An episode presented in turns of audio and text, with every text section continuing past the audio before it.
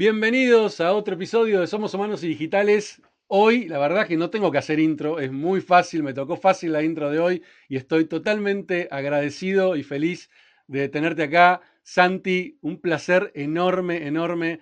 La verdad que no quiero hacer intro porque prácticamente creo que toda la audiencia que me escucha te conoce. Para el que no te conoce, te vas a presentar ahora. Eh, y quiero arrancar con esa palabra o esa pregunta simple, ¿no? ¿Quién es Santi? Esa definición de Santi que solo Santi puede dar. Pregunta simple, es la pregunta más difícil de todas las preguntas que puedan existir. Em, a ver, viste que hay gente que nace con una vocación muy marcada, gente que nació para ser médico, para ser ingeniero. Bueno, a mí no me pasó eso. Yo podría haber sido casi cualquier cosa. Soy un tipo muy curioso, casi todos los temas me interesaban. Con lo cual para mí elegir una carrera en cuanto a estudio y después una carrera en cuanto a lo profesional fue más renunciar a un montón de cosas que elegir una. estudié economía, elegí economía porque siempre me gustó a la vez las cosas de humanidades y las cosas de ciencias exactas y la economía tenía un poquito de las dos cosas. Em, y después, cuando llegó el momento de recibirme, me dediqué al emprendimiento, eh, pero siempre sabiendo que, eso era una faceta de mi vida y que tenía que tener cuidado de no eh, ahogar todas las otras cosas que, a mí me gustaban hacer. Pero claro, ser emprendedor es dedicación no exclusiva, es 200% de la vida. Así que 15 años me dediqué completamente a, construir compañías, a conducirlas, eh, y, después que pasaron esos 15 años y, dejé OfficeNet, que fue la primera compañía que había creado y dirigido, decidí volver a, rescatar todas estas otras cosas mías. Y entonces, ahora la verdad que me convertí en una persona bastante difícil de encasillar, ¿no? O sea, cuando uno va a una reunión y te dicen, hola, ¿qué tal? Soy Santiago Benítez, y, te preguntan, bueno, ¿y a qué te dedicas? La expectativa es que uno dé una respuesta corta. Bueno, mira, soy gerente de compras de este, tal empresa. La etiqueta. Eh, yo no puedo hacer eso. Entonces, cuando me dicen, cuando, me dicen, bueno, ¿a qué te dedicas? Digo, bueno, tenés media hora, te cuento. Eh, pero en el fondo te diría, eh, me gustaría ser una persona difícil de encasillar, una persona que cuando otro quiera describirme se le haga, se le haga complicado, digamos, este, porque si decís emprendedor, estás dejando mucho afuera, si decís comunicador, estás dejando mucho afuera, o sea, eh, tener muchas etiquetas, ¿viste? Sin compararme con los próceres, pero no, viste, hay, algunos cuando vos lo mirás, la biografía en Wikipedia, algo así, que dicen de Sarmiento fue maestro, abogado, esto, aquello, y te listan 25 cosas que hizo. Me encantaría que, algún día mi, biografía tenga esa característica. A mí lo que me encanta de, tu perfil, Santi, em, que, primero que sos un tipo que, justamente lo acabas de definir perfecto, ¿no? Eh, te reinventás todo el tiempo, te fuiste reinventando todo el tiempo, eh, o incorporando, más que reinventando, incorporando un montón, de, un montón de, facetas. Pero a mí algo que me encanta y que, que, que, antes de la nota lo pensaba, digo, Santi para mí es, debe ser uno de los primeros emprendedores en Argentina en trabajar su marca personal. Eh, porque traté de hacer memoria, otros que, han, que hayan trabajado su marca personal y que la hayan sostenido, porque hay muchos que por ahí la trabajaron y después la abandonaron o no siguieron o cambiaron de rumbo. Pero vos eh, comenzás a trabajar tu marca personal, casi te diría post, eh, em, eh, o no, ya mientras estabas en, en, Staples, saliendo de Staples, y, siempre seguiste por ese camino de construirla, ¿no? Y, fuiste encontrando el camino, por lo menos es lo que veo de afuera, ¿no? Lo que, se percibe de afuera, ¿no? Me recuerdo cuando, cuando, cuando comenzaste con tus charlas, eh, cuando, fuiste a, Singularity y volviste y empezaste a, dar charlas hablando del, futuro del futuro y después cómo te fuiste eh, eh, construyendo esa, esa, esa, esa, marca personal, esa, esa, marca registrada, me gusta decir, ¿no? De Santi Bilinkis que, para mí el, resumir el que sos es eso, ¿no? Es, bueno, tenés una marca personal fuertísima eh, y que te convertiste en un referente para muchas personas y no solamente para el emprendedor. Porque para los emprendedores sos un referente y tenemos como referente, pero ahora hay un montón de personas que te conocen y me ha pasado de hablar con gente que me dicen, ah, pero Santi era emprendedor. O sea, gente de nuevas generaciones, claro, que no conocen por ahí lo que hacías antes y te conocen por tu faceta en, en, en TEDx o en la radio o en, entonces, eh, ¿cómo, cómo, vivís eso, ¿no? De que, de que de golpe depende con quién hablas, conoce facetas tuyas, pero no conoce el todo. A ver, te, voy a contradecir. Dale, me encanta. o sea, yo, nunca tuve, o sea, yo en, algunas cosas soy muy estratégico. En todo lo que tiene que ver con los emprendimientos y la conducción de compañías, siempre fui muy de, o sea, todo lo contrario del famoso discurso de Steve Jobs de que solo podés conectar los puntos para atrás y construir el sentido de lo que hiciste eh, mirando para atrás. No, yo sabía que quiero estar acá y para estar acá antes tengo que pasar por acá, por acá, por acá y fui haciendo, conectando los puntos hacia adelante como emprendedor. Eh, en todo lo otro, que, si querés vos lo, englobaste bajo el, paraguas de marca personal, soy cero estratégico. Mira. Em, y, en el fondo, por eso suena medio feo que lo diga yo, pero creo que lo que sostiene mi marca no es un plan o una estrategia, sino ser genuino. O sea, posta, soy esto. O sea, eh, a alguno le gustará más, a otro le gustará menos, pero súper consistente porque no hay un plan. O sea, y si vos mirás mi participación en redes, soy súper irregular, no posteo con, una... te dicen, no, tenés que tener una cadencia y tenés que sacar artículos. Yo no lo, no lo hago, o sea, cuando participo es porque siento que tengo algo que decir, no me meto en discusiones donde no crea que mi opinión eh, es pertinente. Eh, y, si querés, mi gran satisfacción es que a mucha gente le sirva lo que hago. O sea, e, eso es lo que a mí me nutre y me mueve. Durante mucho tiempo, por ejemplo, yo te diría, el proyecto más importante que yo tuve Em, a nivel comunicación fue el blog, eh, porque le dediqué muchos años y porque ahí sí escribía con mucha regularidad, porque sentía que tenía una tonelada de contenido para compartir y, veía que del otro lado la gente lo recibía bien, cada post tenía en promedio entre 50 y 70 comentarios, se armaban unas discusiones espectaculares. Era un espacio cero agresivo, donde yo incluso muchas veces metía temas polémicos y se discutían de una manera muy constructiva. Y eso a mí me mantuvo muchos años muy entusiasmado con el blog. Después el contenido sigue ahí, pero el formato blog se murió. La radio no fue, una, no fue parte de un plan. Eh, un día me llamó Matías Martín para ver si quería hacer radio. Pensé que iba por seis meses y voy diez años. En los libros, a mí siempre me gustó escribir. Yo escribía de adolescente bastante, pero no pensé en hacer un libro y un día me vinieron a buscar de Editorial Sudamericana, Santiago, queremos que hagas un libro sobre emprendimiento. Y yo dije, no, ¿sabes qué? Emprendimiento no, el libro que yo quiero hacer es este. Y les dije Pasaje al Futuro, que, no es que estaba yo pensando hacer, pero cuando me tentaron con el libro y me puse a fantasía, dije, este es el libro que yo quiero hacer. Eh, y, salió Pasaje al Futuro. Y cinco años después quise hacer otro. Pero, por ejemplo, parte de la marca eh, personal, si yo quisiera, te dicen que hay que sacar un libro todos los años, como mucho cada dos años. Y, yo hice un libro y después esperé cinco años hasta que me pintó hacer otro. Y probablemente espere otra vez cinco años o nunca vuelva a hacer un tercer libro, no lo sé entonces, la verdad que yo hago lo que me entusiasma y, sí, si querés, hay en mí como algo que me moviliza muy fuerte, que es sentir que lo que yo hago es útil. Entonces, por ejemplo, si vos mirás mi columna de radio, yo me meto con temas super nerds, ¿no? Porque es quien yo soy. Normalmente te voy a hablar de investigaciones y papers y qué sé yo.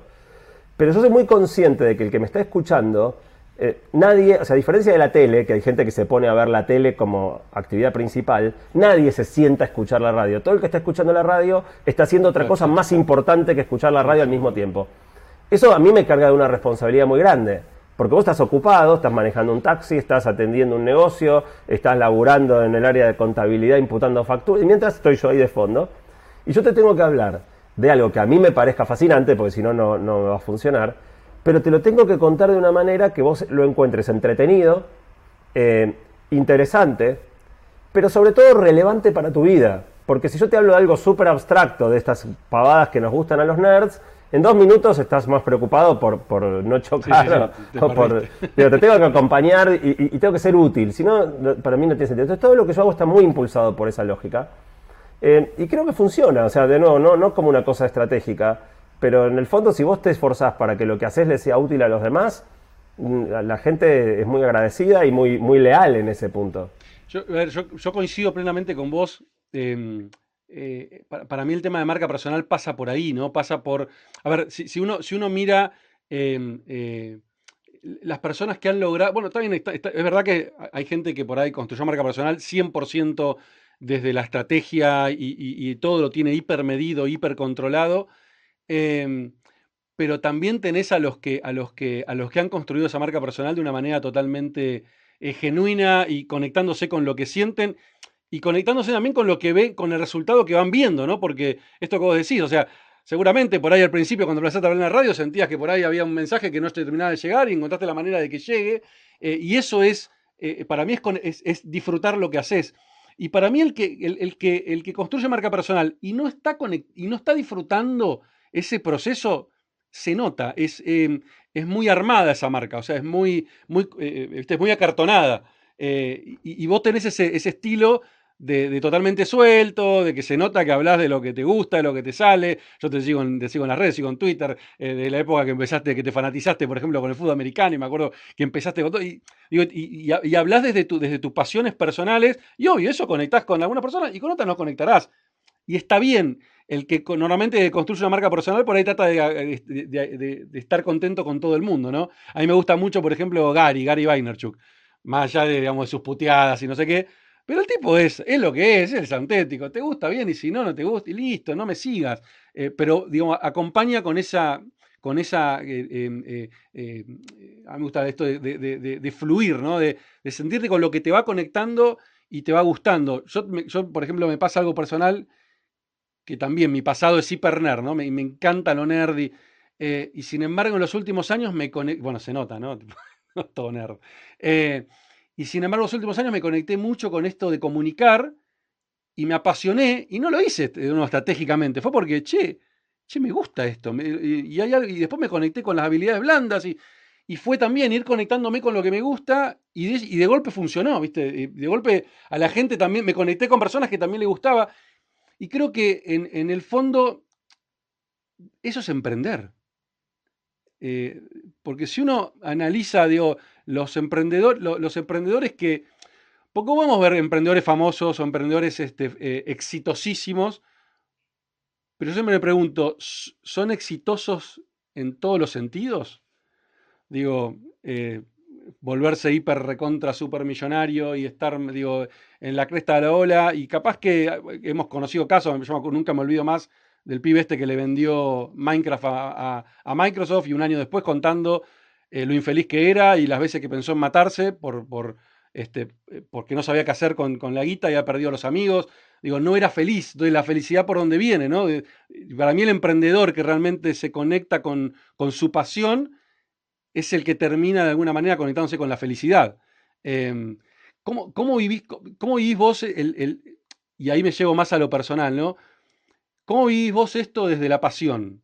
Eh, eh, eh, ¿qué, es lo que, es lo que dejaste de hacer porque no te apasionaba y lo que sí seguiste haciendo porque te apasionaba? A ver, te, digo varias cosas que me fui acumulando mientras hablabas.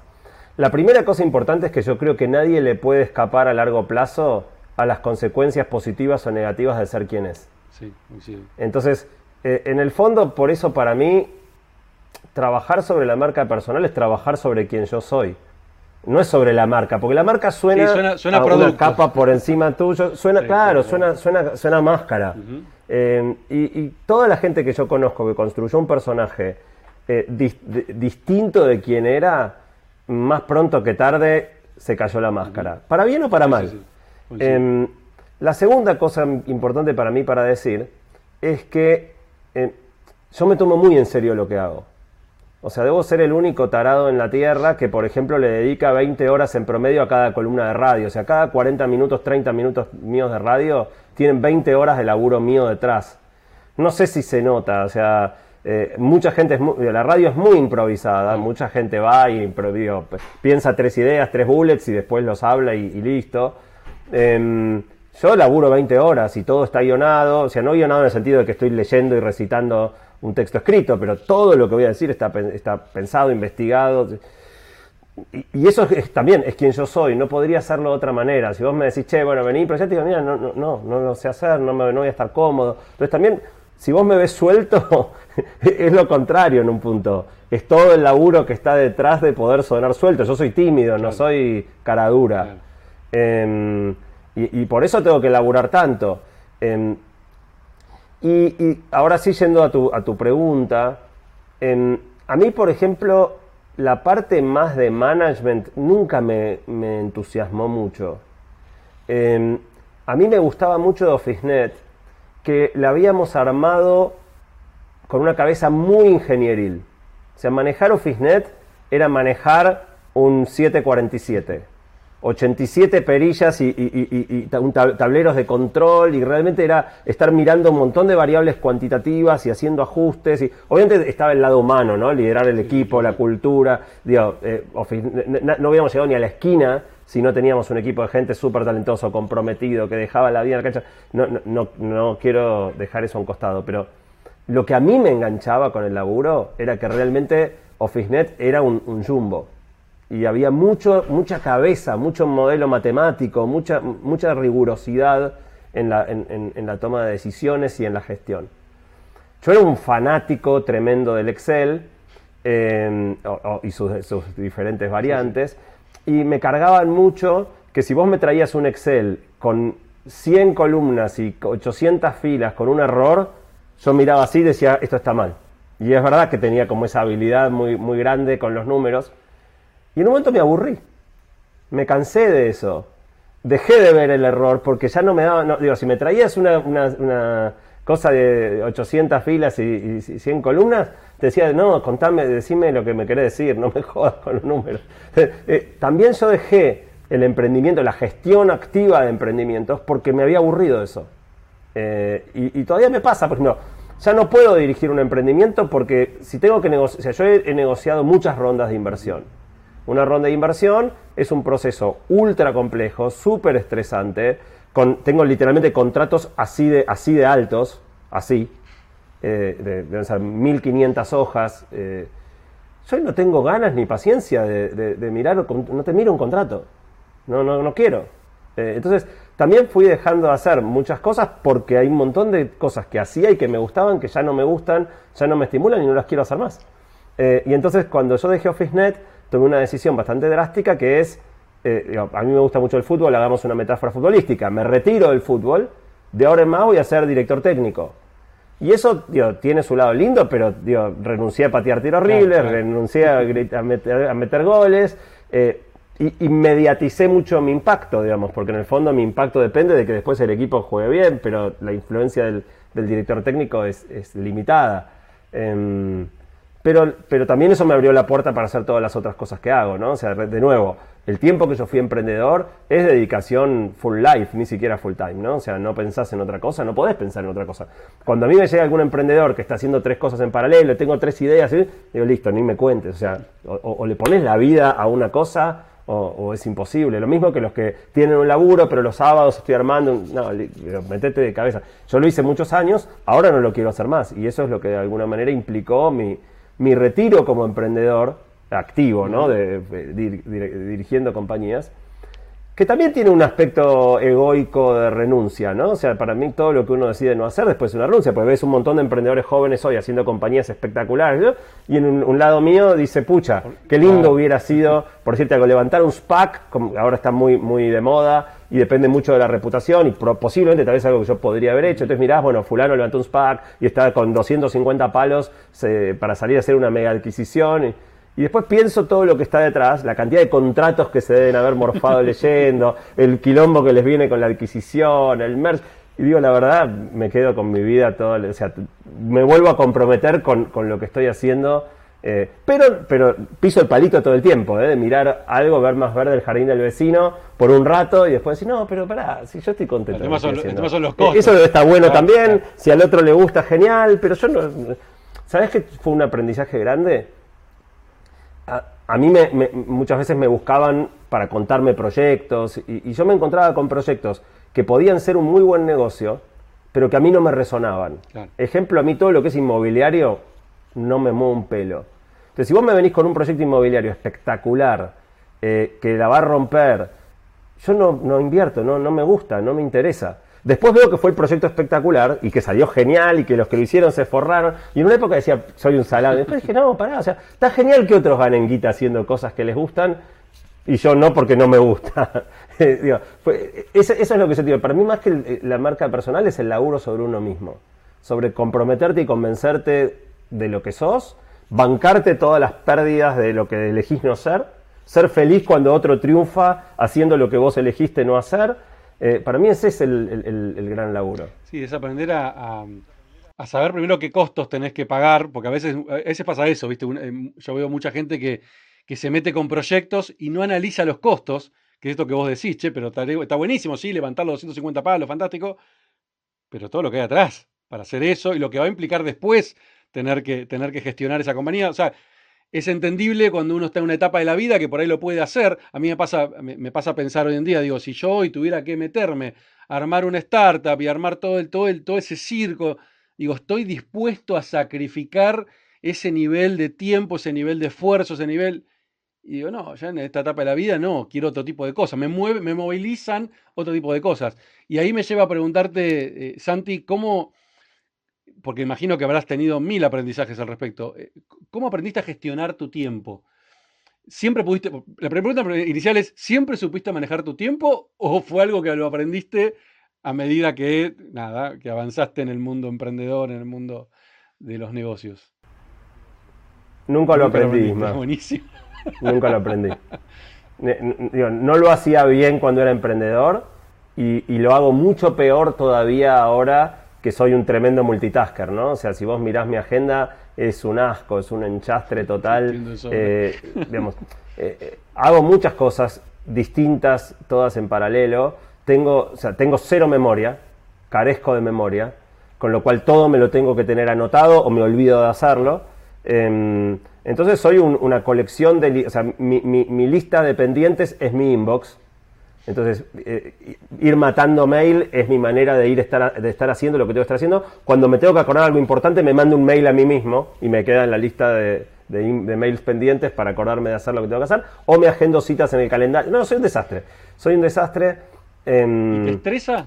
Que después, con, y un poco sí, o sea, eh, por ejemplo, el, saber que mi memoria es tan mala me obliga a estar muy pendiente de todos los mecanismos que tengo que montar para evitar hacer macanas, ¿no? O sea, sobre todo cuando tengo compromisos hacia terceros, muy de vez en cuando me equivoco en algo, por ejemplo, y dejo plantado a alguien en una reunión. Y la verdad que me mortifica muchísimo, o sea, me siento muy mal cuando eso me pasa. Entonces, como no quiero que me pasen esas cosas, pero carezco de memoria, eh, estoy todo el tiempo emparchando y armando los mecanismos que me permiten no, fallarle a los demás.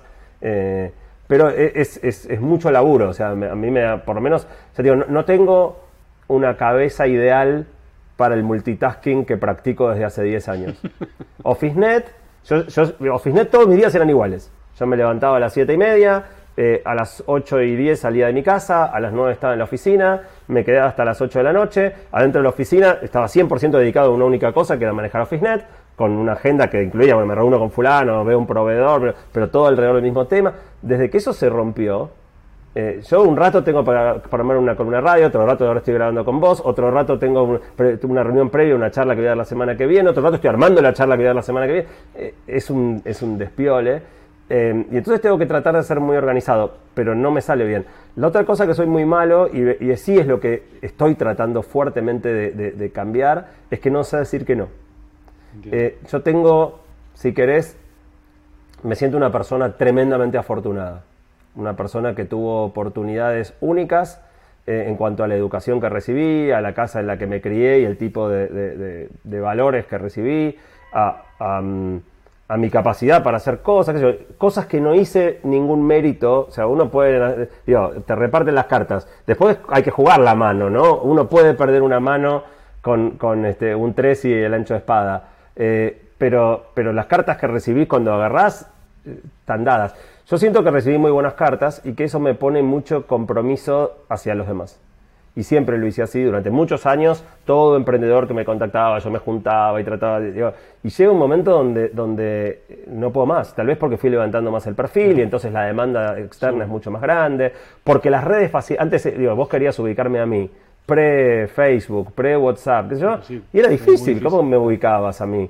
Eh, hoy cualquiera que me quiera, yo no tengo community manager, toda red que me escribas estoy yo del otro lado. Eh, y entonces me escribís y me decís, mira, te estoy haciendo un proyecto y yo siento un compromiso de ayudarte. Eh, y entonces eso me recontra satura a la gente. Ahora estoy tratando de, em, de ayudar de una manera que sea menos tiempo intensiva. Entonces, por ejemplo, eh, hace, hace em, un año y pico hice en, en mi podcast dos capítulos que son todo lo que deberías saber si estás empezando una idea desde cero. Y entonces todo el que me contacta eh, con una idea desde cero, le digo, mira, anda, escuchate estos 90 minutos y después haceme todas las preguntas que quieras. Y la mayoría no vuelve. porque, o, porque, o porque esperaba algo que no sabía bien qué quería, o porque no tiene paciencia para escuchar 90 minutos, o porque no tuvo ninguna duda, no sé, pero la mayoría no vuelve. Eh, entonces trato de ir encontrando, digo, aparte de que está todo el contenido del blog, ¿no? que lamentablemente ya nadie lo mira, pero la mayoría de las cosas siguen siendo súper vigentes. Yo tengo 400 artículos escritos eh, en, su momento. Eh, entonces, te diría que mi desafío más grande para controlar mi tiempo es aprender a decir que no a, más cosas. Y ahora estoy en un, vuelco fuerte. Para mí la pandemia fue una experiencia increíble. Sobre todo los, dos meses de fase 1, esos dos meses de encierro total, yo encontré tiempo para hacer actividad física de una manera que nunca, pasé tiempo con mis hijos y con mi esposa de una manera que... Y la verdad que me sentía bastante mal de sentirme tan bien, ¿no? En un contexto donde todo el mundo estaba pésimo. yo decía, pucha, me encanta estar en mi casa, estar con mi familia, eh, tener tiempo para mí.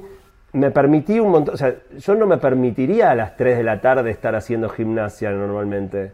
Y ahí como no se podía hacer nada, me permití un montón de cosas que normalmente mi, mi, mi, mi autoexigencia no me permite y, fue genial. Y la verdad que cuando terminó ese, el momento de fase 1 dije, bueno, ¿cómo hago para que, sin que sea que me están obligando, pueda empezar a hacer más las cosas que quiero hacer? Y un buen ejemplo, algo que me quedó, es después de ese momento de fase 1, yo hago actividad física cinco, eh, mínimo 5 días a la semana. Nunca en mi vida había sostenido esa regularidad y ya va un año y, un año y algunos meses y sigo sosteniendo casi todos los días 40 eh, minutos a una hora de actividad física. Em, me hace súper bien. Y bueno, son ese tipo de cosas, empezar, digo, pero para eso tengo que decir que no otras cosas, ¿no? Porque mi agenda estaba llena. Em, así que bueno, aprender a decir que no es mi gran desafío de esta etapa de la vida. Clave. Em, yo, yo, me imagino, con, con, todo lo que haces, no tenés a nadie, o sea, no, no, no te armaste un equipo para poder delegar ciertas cosas.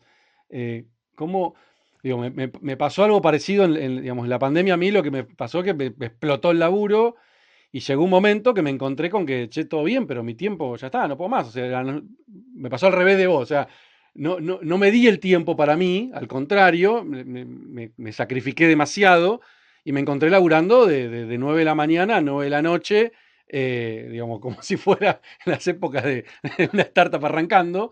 Em, y bueno, y, se me pasé de rosca al punto tal de que de momento me sé a decir, che, pará, ¿qué de lo que estoy haciendo no me gusta? O sea, eh, no me gusta, digo, eh, mejor dicho, todo lo que hago me gusta. El tema es, de todo lo que hago, ¿cuál de todo donde agrego el menor, el menor valor, ¿viste? Donde, donde esto lo, puedo, lo tengo que poder delegar, o sea, basta porque si no, ya está, o, tengo que empezar a decir que no a cosas que no quiero decir que no.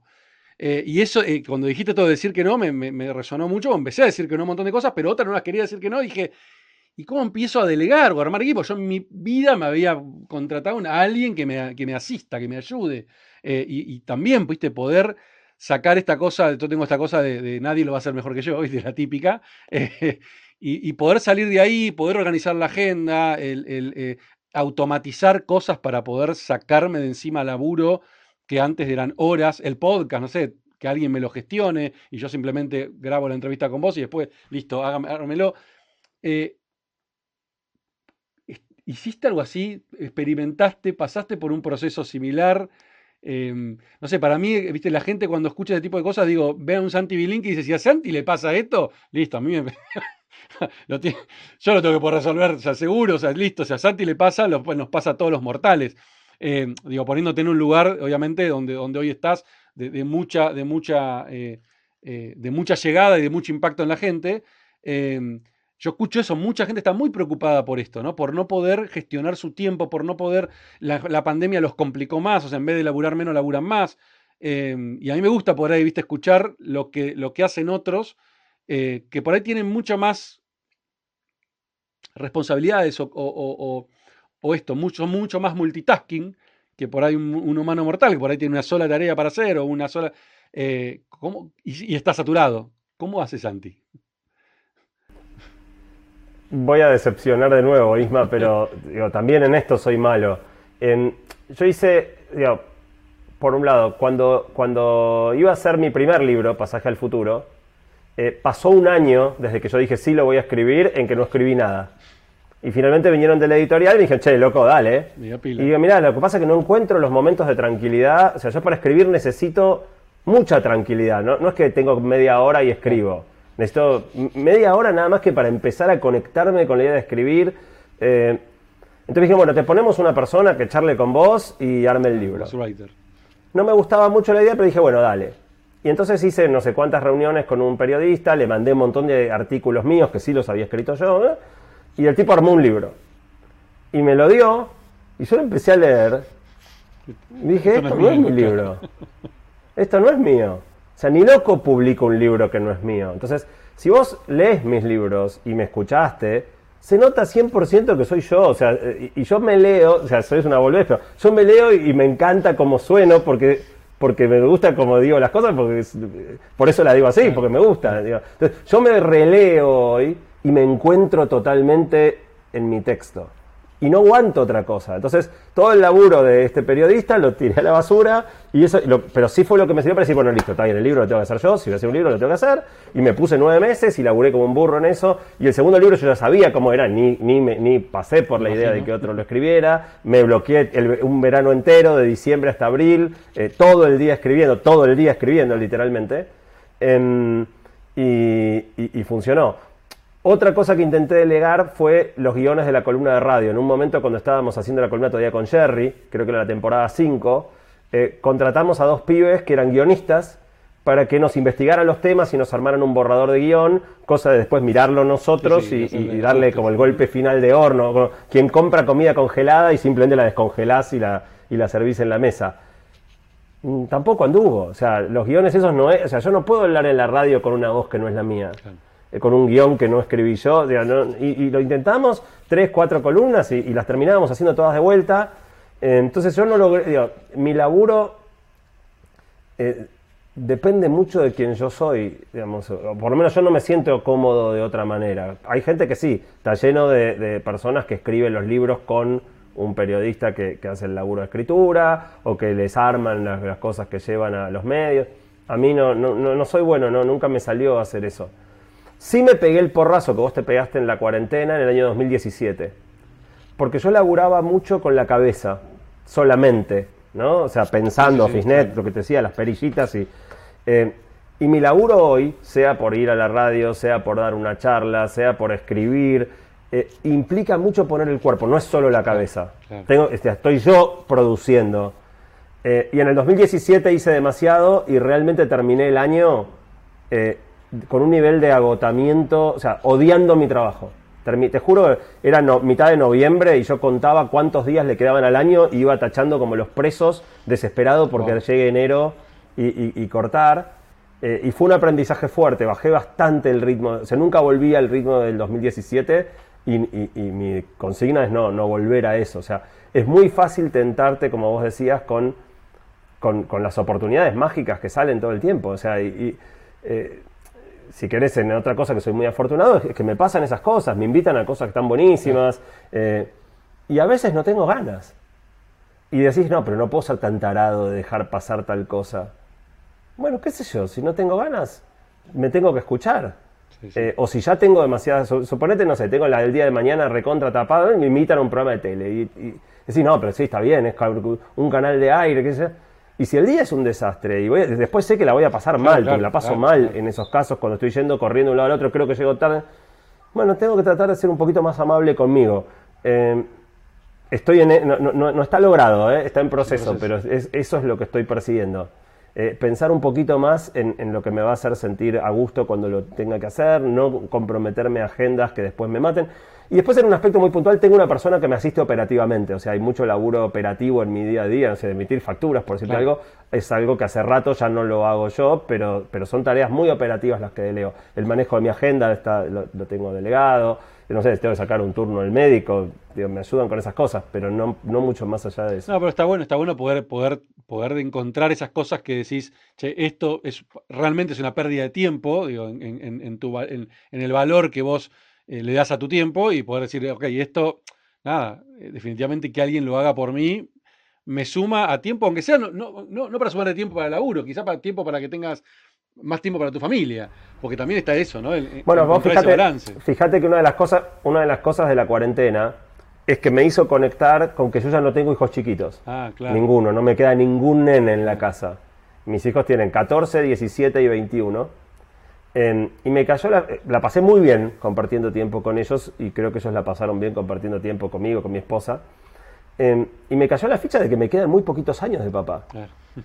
O sea, que, de que mis hijos todavía sean medianamente un plan jugar al tenis conmigo, por decirte Claro. algo, hacer, o, o- o ver una película juntos. Y dije, la verdad, o sea, así como cuando tenía hablar y de vacaciones. no me quise perder. bueno, todavía, todavía vacacionamos Claro. todos juntos. Eh, a veces viene, viene alguna novia, novio acompañando, pero, pero digo, vienen. No sé cuántos años me quedan de eso, claramente no muchos. eh, y le quiero sacar todo el jugo, o sea, así como yo traté de ser un padre muy, muy presente en la primera etapa, no perderme este, la primera comida, los primeros pasos, la primera palabra, de estar mucho con mis hijos cuando eran bebés, ahora me di cuenta que también tengo que sacar el provecho a los años que me quedan de, como papá eh, con cercanía, eh, mucho, así que eso se subió un montón en mi orden de prioridades eh, en este A mí momento. me agarró la pandemia con una, con una beba de dos, de dos años, así que imagínate lo que fue. Eh, bueno, eh, son escenarios totalmente distintos. O sea, yo te digo que todos los y días. los adolescentes, ¿no? Por el otro eh, lado, pero bueno, no viven conmigo, entonces eh, fue distinto. Cu- Cuando fue, la, cuando fue el año pasado la etapa, bueno, ahora está volviendo, ¿no? Pero la etapa más, más dura de las restricciones, yo todas las mañanas, todas, me despertaba agradeciendo tres cosas. La primera era ya no ser emprendedor y no tener, o sea, no, estar activamente dirigiendo una compañía y tener un montón de familias a mi cargo y las decisiones tremendamente difíciles de cómo sostener una empresa cuando te tuviste que cerrar, no tenés facturación, no te pagan los clientes, le tenés que pagar, no, no, no, no, no viví- no estar en un momento de la vida donde tenía toda esa responsabilidad a mi cargo. La segunda cosa que agradecía todas las mañanas era no ser médico, médica, enfermera eh, y, y- y no tener la responsabilidad de ponerle el cuerpo a la pandemia, incluso arriesgándome yo, mi familia, para, para atender a las personas que lo necesitaran.